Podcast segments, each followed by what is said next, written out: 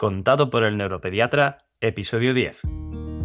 Bienvenido a Contado por el neuropediatra, con el doctor Manuel Antonio Fernández, el programa donde aprenderás y comprenderás las claves fundamentales del aprendizaje, la conducta, el desarrollo, la crianza y la educación de los hijos, así como sus dificultades y alteraciones, para prevenir problemas y evitarlos detectándolos de forma precoz, para actuar de la forma más adecuada lo más rápido posible y así tratarlos y corregirlos.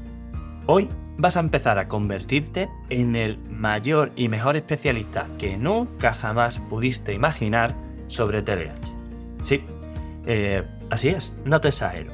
En este episodio y en la serie posterior que voy a ir creando, te voy a contar todo, absolutamente todo lo que necesitas saber ya sea porque tengas un hijo con TDAH o porque trabajes con ellos en la escuela como educador o en la consulta como profesional del neurodesarrollo o incluso si cualquier otro miembro de tu familia o tú misma o tú mismo tenéis TDAH, os vais a resolver todas las dudas con estos episodios. No te pierdas ni un segundo de lo que viene ahora porque puede suponer un antes y un después en tu vida y en tu día a día. ¿Estás preparada? Vamos a ello. Hola, bienvenido a una nueva edición de Contado por el Neuropediatra.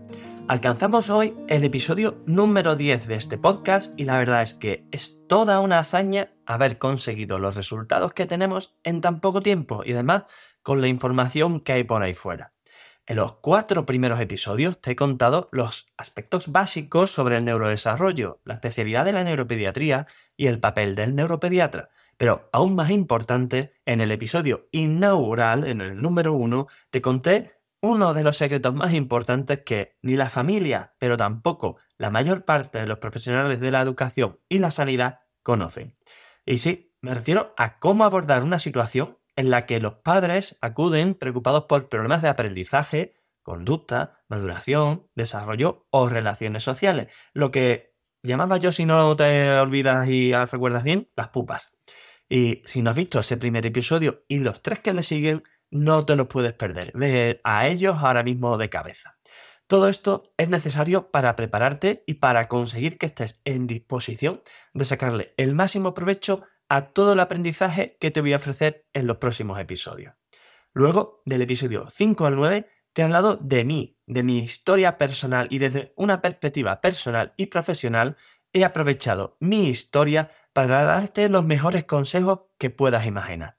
Esta parte también es necesaria para que sepas quién es el que te habla, para que me conozcas, para que me entiendas, para que contactemos y por supuesto consiga ganarme tu confianza, porque seguro que ahora tienes una idea más que clara de quién y de cómo soy. ¿Cierto? Pues en el día de hoy vamos a dar el próximo paso en esta aventura del desarrollo infantil y te voy a contar las claves fundamentales que debes conocer sobre el proceso de desarrollo neurológico infantil para entenderlo y además ser consciente de una vez por todas de lo que supone todo esto para el cerebro de tu hijo y para el tuyo también, si es que lo tienes. Y lo vamos a hacer centrándonos en el TDAH. Esto te será de una enorme ayuda en tu día a día como padre, como madre o profesional del neurodesarrollo, tanto en el sector sanitario como educativo.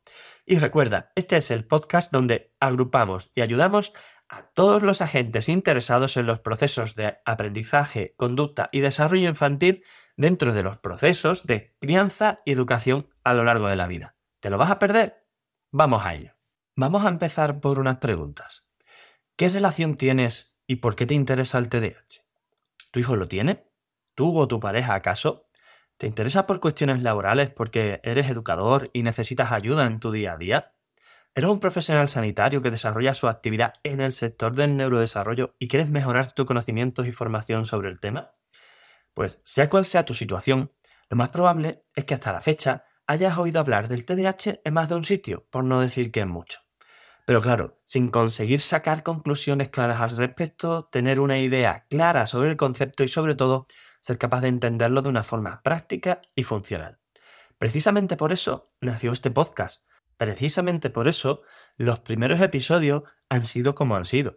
Precisamente por eso hago el enorme y complejo trabajo de divulgación y formación que llevo años desarrollando en solitario y que ahora estamos ampliando con todo mi equipo. además de los posts eh, que puedes ver en mi web, elneuropediatra.es, y de los vídeos de mi canal de YouTube. En este formato de audio en podcast puedo complementar perfectamente lo que necesitas aprender. Así que, si estás preparada, vamos a comenzar esta emocionante aventura dentro del TDAH que te convertirá en el mejor experto que tu hijo, tu alumno o tu paciente necesita. Vamos a empezar por tratar en este episodio tres temas fundamentales para adentrarnos en este mundo. El primero, ¿qué es el TDAH? Creo que es fundamental que esto quede claro de una vez por todas, sin subterfugios, sin medias palabras y sin ciencia infusa por ahí. Dos, ¿por qué es importante que hablemos de él? Esto es algo de lo que mucha gente no tiene idea o que mm, banaliza pensando que el TDAH son niños inquietos, movidos, despistados y tal, y, ya está. Pero no, esto es algo mucho más importante que eso. Y el punto 3 son los mitos, mentiras y controversias sobre el TDAH.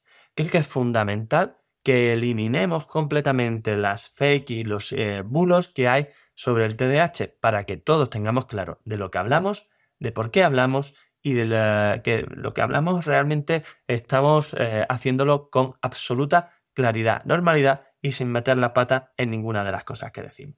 Así que empecemos por el primero. Y el primero es, como he dicho, ¿qué es el TDAH? ¿Qué es el trastorno por déficit de atención con o sin hiperactividad?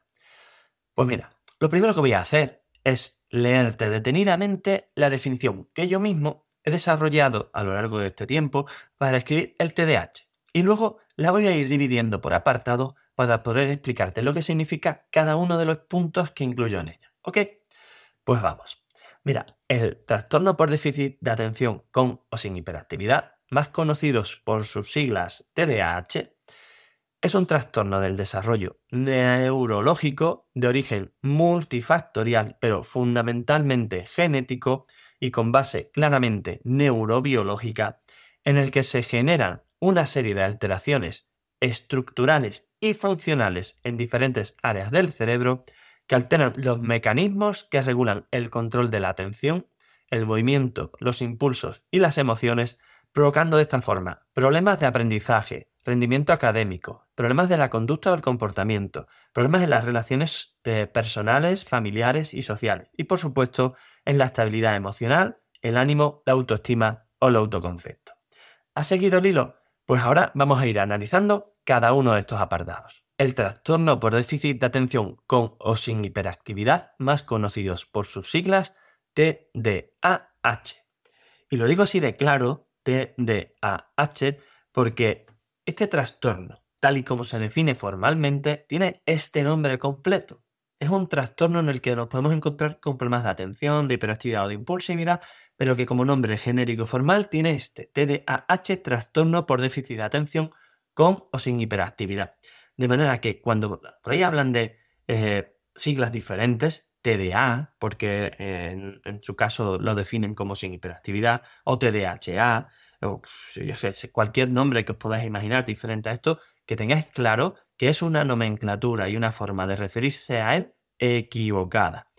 Si queremos definir las características o el tipo de TDAH, tenemos que definir que es un trastorno por déficit de atención como sin hiperactividad de tipo inatento o de tipo hiperactivo impulsivo o de tipo combinado o de tipo inespecífico pero no podemos cambiar la terminología que formalmente está definida para describir este término, ¿de acuerdo? Punto 2. Es un trastorno del desarrollo neurológico de origen multifactorial, pero fundamentalmente genético y base claramente neurobiológica. Bueno, aquí tenemos cuatro puntos que analizar. Por un lado, eh, el concepto de llamarle trastorno del desarrollo neurológico es un trastorno del neurodesarrollo, del proceso de desarrollo neurológico normal que ya en otros episodios os he referido cuando hablamos de neurodesarrollo, que es el proceso que va desde la tercera semana de embarazo hasta más allá de la edad adulta, incluso 30, 40 y demás años, eh, y que sigue un proceso con diferentes fases, con diferentes eh, eh, características y con diferentes peculiaridades. De manera que tenemos todo lo que son las desviaciones de ese proceso de desarrollo, es lo que se acaba generando en un trastorno del neurodesarrollo. Si el camino del neurodesarrollo normal fuera una línea recta, que no lo es evidentemente, eh, un retraso del madurativo, un retraso del desarrollo sería ese camino algo más lento y un trastorno sería un camino muy lento o una desviación de ese camino en, cualquiera de los otros eh, de las otras eh, posibilidades que, existen. Cuando decimos que el origen es multifactorial, nos referimos a, que hay diferentes causas que lo pueden generar. Hay por un lado una predisposición genética, que es la causa más frecuente como vamos a ver ahí en, el, siguiente punto, pero también hay factores ambientales que lo generan. Eh, fundamentalmente genético decimos que es porque más del 70-80% de los factores que influyen en el eh, desarrollo del TDAH son de origen genético o lo que mejor que podemos decir para definirlo, hereditario, ¿vale? Todo lo genético eh, no es hereditario, pero todo lo hereditario se transforma en genético, ¿vale?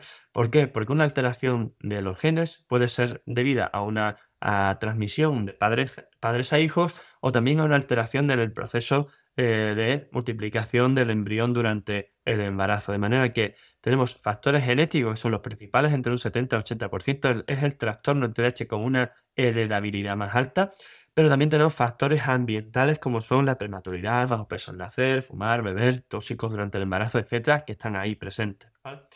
Y cuando decimos que tiene una clara base neurobiológica, lo que queremos decir es que esto no está asociado a problemas conductuales, educativos, modelos sociales, etcétera, sino que claramente hay unos factores físicos que son los determinantes de que aparezca este problema y también que físicamente se puede analizar este problema cuando se hacen estudios de investigación. Punto 3 que vamos a analizar de la, definición que, he presentado, en el que se producen una serie de alteraciones estructurales y funcionales en diferentes áreas del cerebro. Bueno, las alteraciones estructurales son cambios en el tamaño eh, del volumen global total del cerebro, cambios en el número de circunvoluciones y profundidad de las mismas, eh, que son las rugosidades del cerebro, que es donde está la corteza cerebral y por lo tanto donde mayor complejidad hay y más desarrollo hay. Hay también una disminución del tamaño de diferentes áreas cerebrales, que son los núcleos principalmente implicados en el TDAH, y también de su actividad metabólica. Y también nos podemos encontrar con lo que hemos dicho, que son alteraciones funcionales. Las alteraciones funcionales se refieren a los circuitos. En el TDAH se generan una serie de alteraciones en los circuitos cerebrales, en las fibras nerviosas que conectan diferentes áreas que son al final las responsables de la alteración de estos funcionamientos cognitivos, de lo que es la regulación que vamos a ver de la función ejecutiva.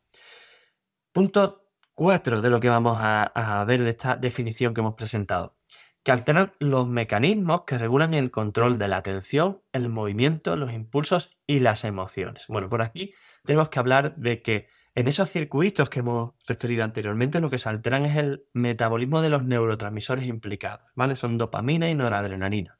Eh, todo esto lo veremos con detenimiento en cada uno de los episodios que vamos a ir eh, presentando a continuación, pero lo que se produce es un exceso de recaptación presináptica de dopamina y noradrenalina, es decir, eh, la dopamina y la noradrenalina existentes no llega a ejercer su función en su destino y por lo tanto tenemos una baja funcionalidad. ¿Esto qué genera? Pues problemas en el proceso de autocontrol de lo que denominamos las funciones ejecutivas.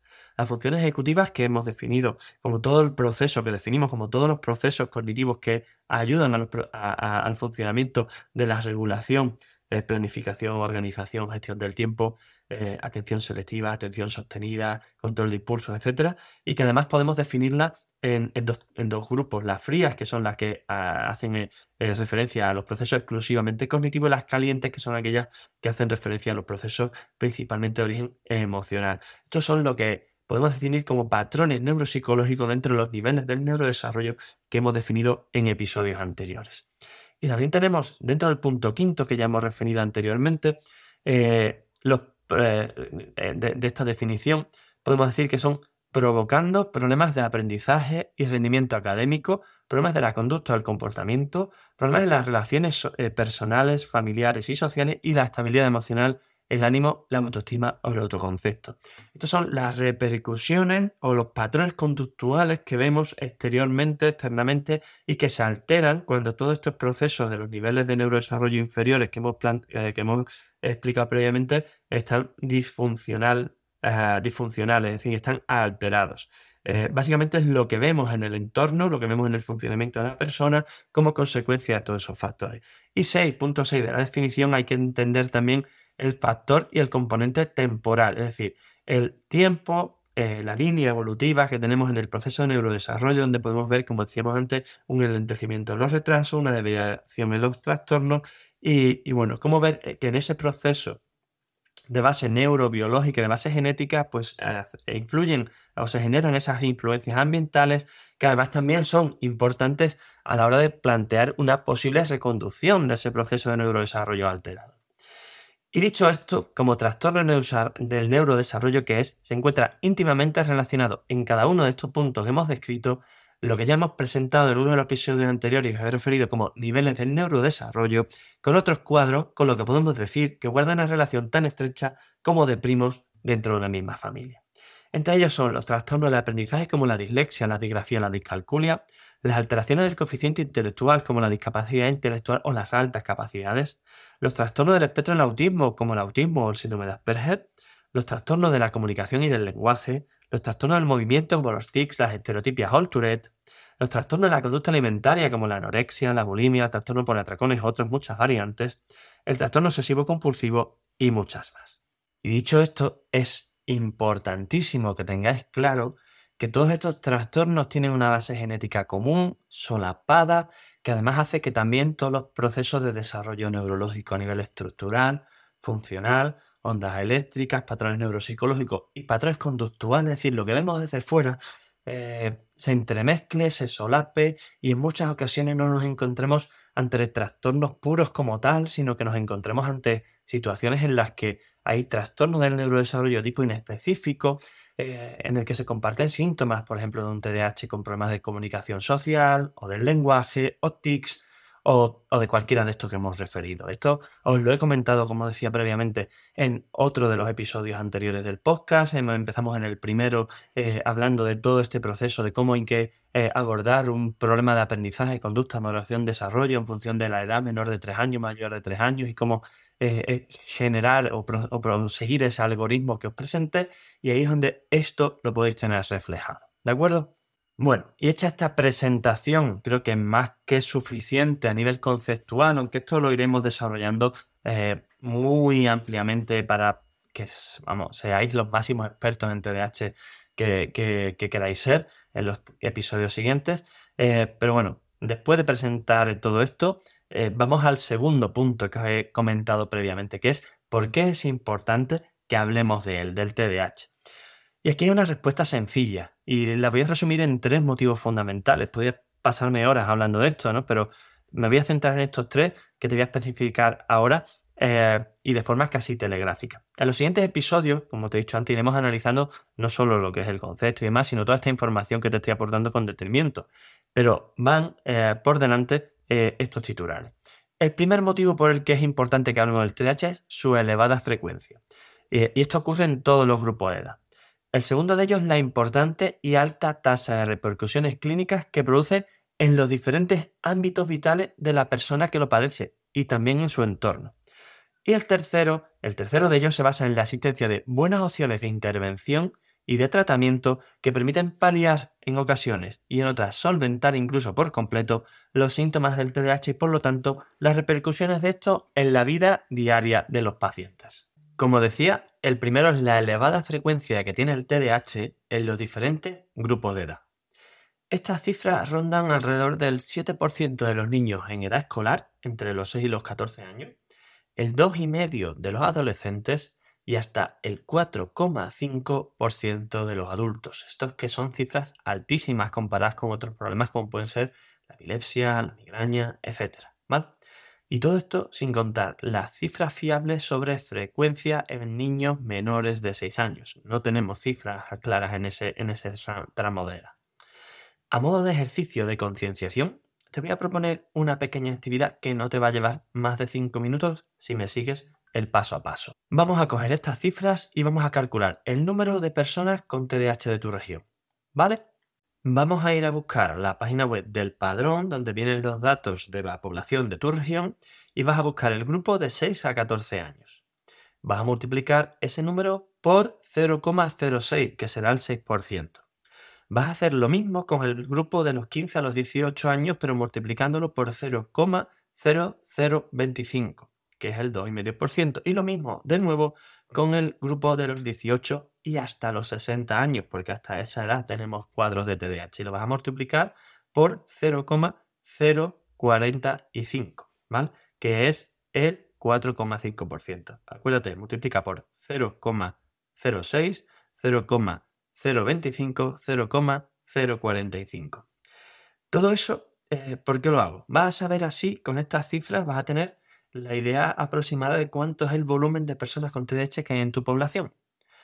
Pero si además multiplicas cada esa cifra por 250 euros al mes por 12 meses, es decir, unos 3.000 euros al año por persona, como mínimo, tendrás la cifra de costes mínimo, como digo, eh, de atención a, cada uno de estos, eh, a cada una de estas personas, ¿vale?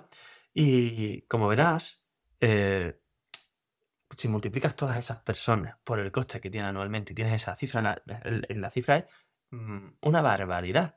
¿Y esto por qué es importante? Porque con estas cifras que nos dan la idea aproximada de cuánto gustaría atender de forma básica a este grupo de personas, eh, podemos entender por qué el sistema le interesa que este problema esté infradiagnosticado, esté infravalorado o llámale como quieras, pero no se le atienda correctamente. Ahora te cuadra, ¿verdad?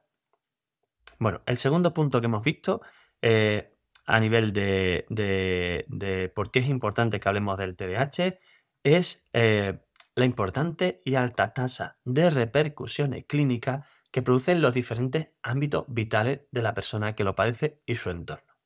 Evidentemente, las repercusiones afectan de forma diferente en función de la edad del paciente. Además, los síntomas predominantes también influyen, entendiéndose a inatento, hiperactivo, impulsivo, pero eh, engloban el entorno como el aprendizaje, el rendimiento académico, laboral, la conducta y el comportamiento, los diferentes entornos, las relaciones sociales, familiares o personales y por supuesto los aspectos emocionales con inseguridad, baja autoestima, mal autoconcepto, ansiedad o depresión. Vamos a ver, las personas con TDAH de media tienen más repeticiones de cursos, más expulsiones, más abandono prematuro de los estudios, menos estudios universitarios, empleo de menor cualificación, mayor conflictividad social y familiar, un elevado porcentaje de consumo de sustancias, importantes problemas emocionales, mayor tasa de suicidio y un sinfín más de problemas que a la larga, aunque sea de forma mucho más difícil de medir, resulta infinitamente más caro que invertir en una detección e intervención integral precoz. Pero claro, todos sabemos eh, bueno, que hace tiempo que a la administración dejó de importarle este tipo de cosas y que se centra casi exclusivamente en el coste anual o como mucho en el de una legislatura, ¿cierto?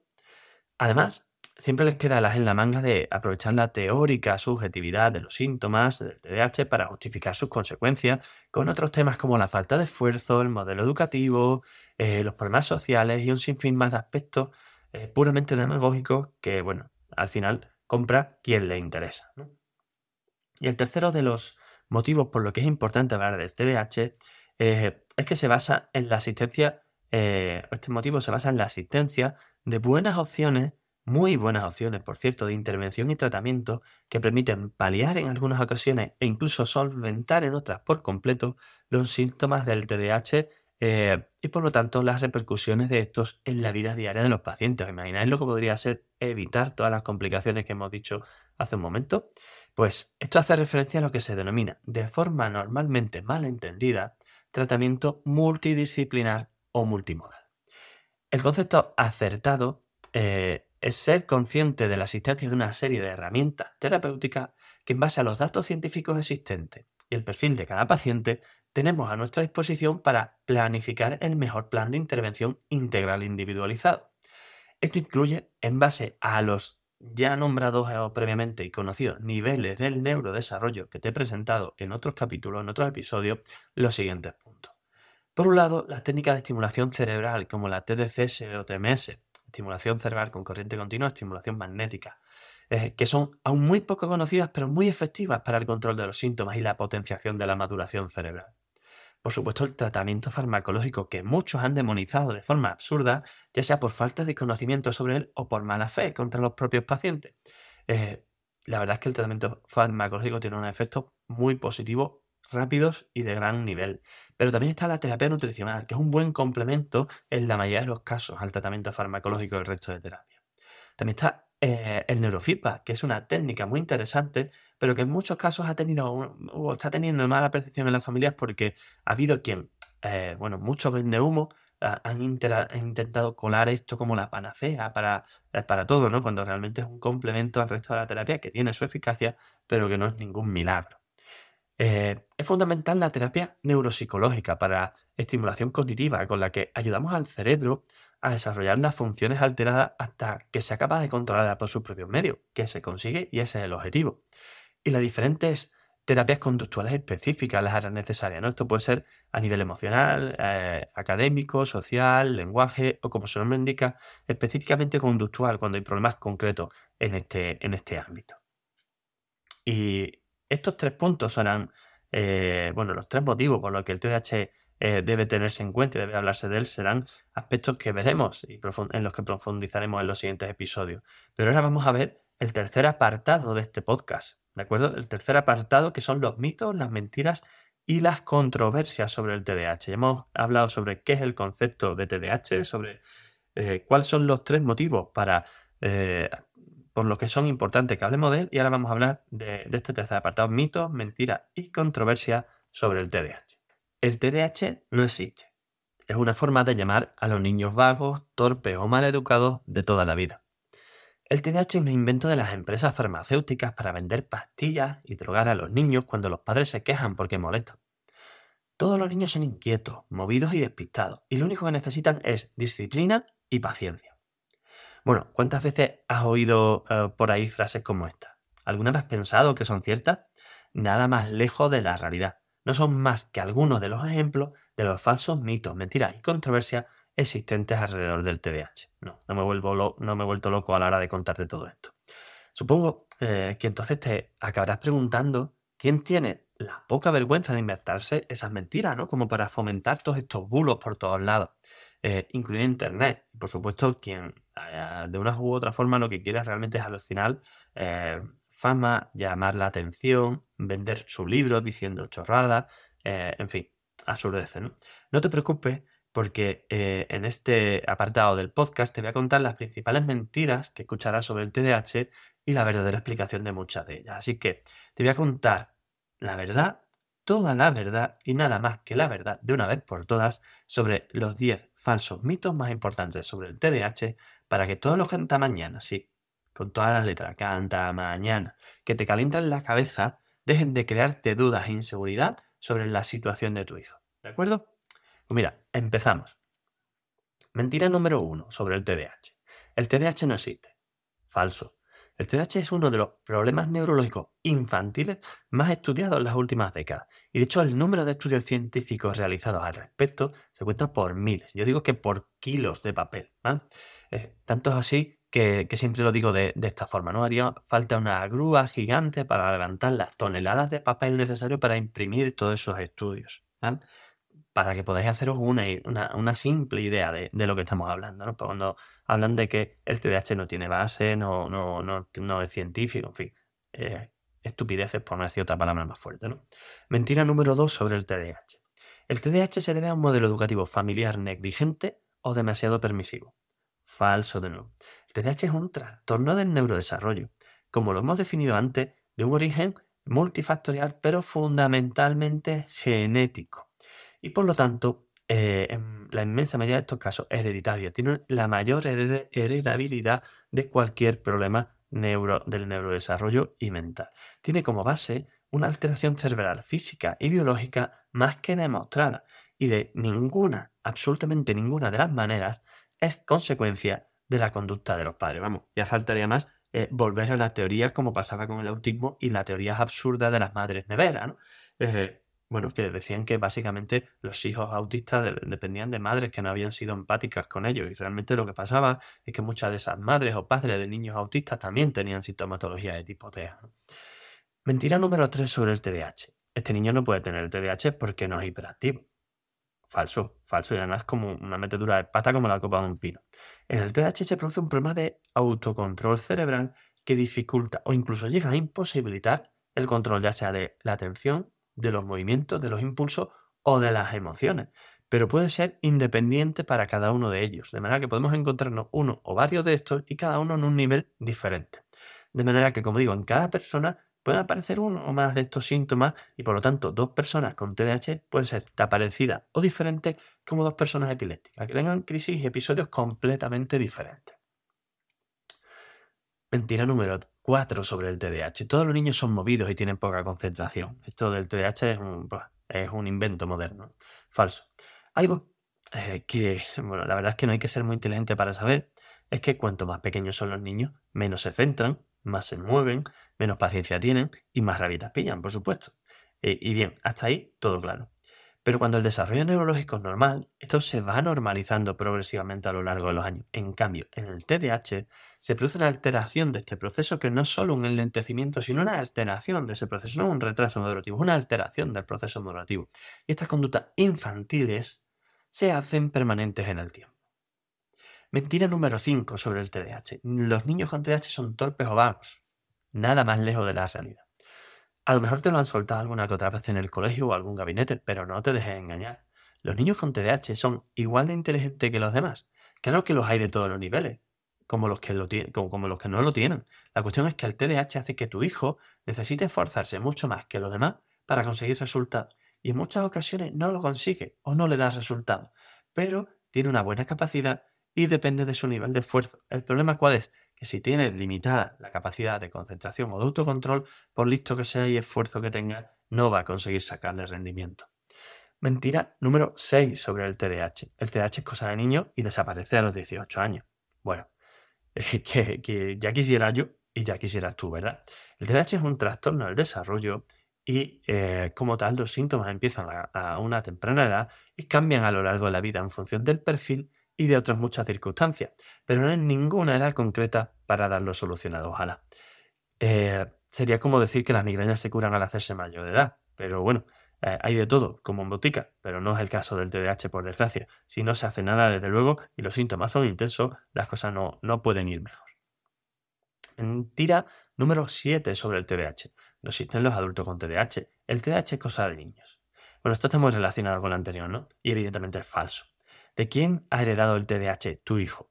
¿Lo ha heredado de ti? ¿Lo ha heredado de, del papá? Eh, ¿Te sientes identificada con él? Yo tengo muchos adultos diagnosticados en tratamiento en mi consulta y algunos son hijos de, o sea, digo, son padres de chicos con, con TDAH que tengo en la consulta y estos son consultas independientes. En alguna ocasión ha llegado incluso a la consulta un, chico eh, que venía a evaluación de TDAH porque su padre se había, lo había recibido el diagnóstico, para que veas cómo llegan a ir cambiando las cosas, ¿no? Y te garantizo que, si el TDAH es moderado e intenso, perdura en la edad adulta y además afecta negativamente a muchas áreas de la vida. Tanto es así que si no lo atendemos, vemos las consecuencias sobre el trabajo, la familia, los amigos y la autoestima y mucho más. Mentira número 8 sobre el TDAH. El TDAH no se asocia a otros problemas neurológicos. Falso, evidentemente también. Hasta el 80% de los pacientes con TDAH presentan algún problema añadido al TDAH, lo que se llama comorbilidad. Lo más frecuente en la infancia son los trastornos de conducta, como el trastorno negativista desafiante.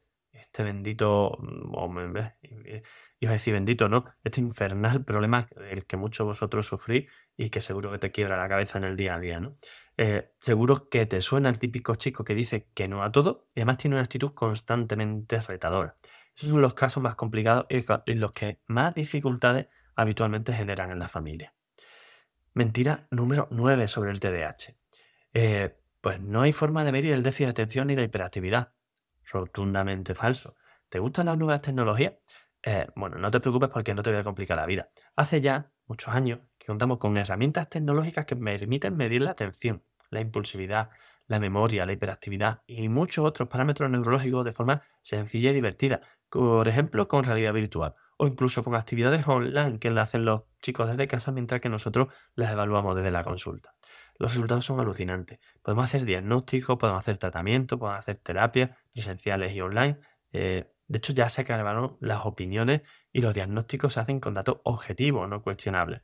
Evidentemente, la figura del profesional sigue siendo imprescindible porque esos datos muchas veces hay que analizar, bueno, muchas veces no, siempre hay que analizarlo de una forma más que significativamente eh, experimentada, ¿vale? Esto hay veces que incluso con los mismos datos, dos profesionales, si uno no tiene experiencia, puede llegar a conclusiones muy diferentes.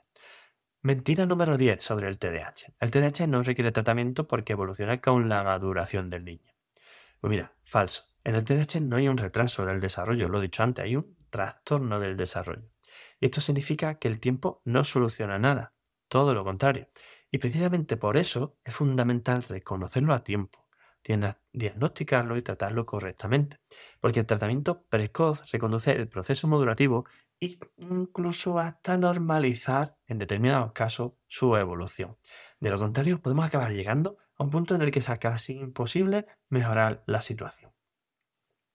Y mira, te voy a dar una de regalo, ¿vale? Había dicho 10, pero te voy a contar 11. Mentira número 11 sobre el tratamiento del TDAH. Eh, el tratamiento de primera elección en el TDAH es la terapia eh, psicológica. Eh, no, no, no, no, no, no, y mil veces no. Mira, ¿intentarías enseñar a leer a un niño con los ojos tapados? Pues con la terapia tampoco serás capaz de mejorar la concentración de un niño cuyo sistema neurológico está bloqueado. Es como un coche con una fuga en el depósito. Lo único que puede eh, ayudarte es taponarla, no que lo empujen todo el tiempo. El único tratamiento que consigue bloquear esa fuga es la medicación. Bueno, ¿qué me dices? ¿Te ha molado este episodio número 10 y el primero de una larga serie de episodios sobre el TDAH? Si como te decía en el episodio inaugural, te ha emocionado y te ha hecho vibrar la posibilidad de convertirte en un padre pro para ayudar a tu hijo en su proceso de desarrollo, estás más que invitado a este ilusionante camino. Es un camino que haremos entre todos y con el, en el que verás los resultados en el día a día. Iremos como personas de la mano. Y para conseguirlo, la mejor forma eh, lo que te voy a pedir es que me dejes una valoración y comentario positivo y que, que, compartas el podcast con todos los padres que conozcas, porque cuanto más pequeños sean sus hijos, mejor te lo van a agradecer y sobre todo si tienes sospecha o ellos ya tienen un diagnóstico de TDAH.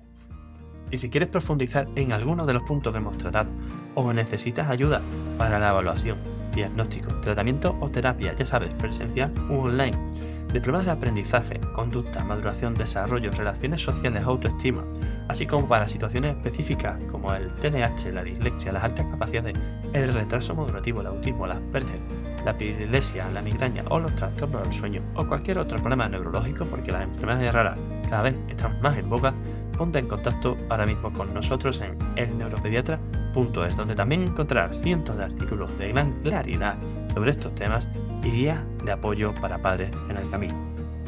Además, me tienes en YouTube, en Facebook, en Twitter, Instagram, LinkedIn y hasta TikTok. Así que no sé qué más puedes pedir, no te preocupes porque no tendrás problemas para encontrarnos. Ponte en contacto con nosotros y si necesitas ayuda, responderemos todas tus preguntas. Un fuerte abrazo.